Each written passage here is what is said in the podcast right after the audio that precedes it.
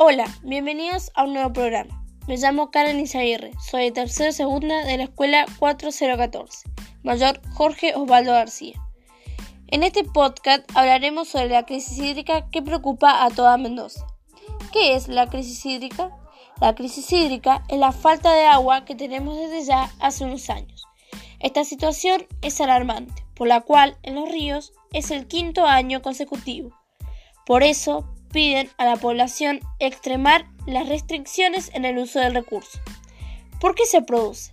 Se produce por las pocas nevadas que ha habido durante estos últimos años en la cordillera mendocina. Como esta situación está empeorando cada año cada vez más y ya no se puede revertir, por lo cual los cambios deben darse a nivel de inversiones, obras estratégicas y un uso del agua por parte de los distintos lugares de la sociedad.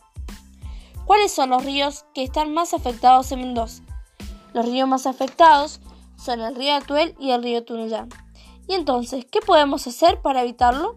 Lo que podemos hacer es reducir el consumo, ya que por día consumimos 800 litros y en realidad tendríamos que ocupar 250 o 300 litros por día.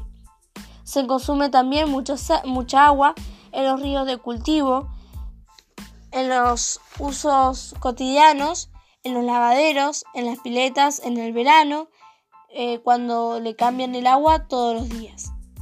Entre todos podemos evitar la crisis hídrica.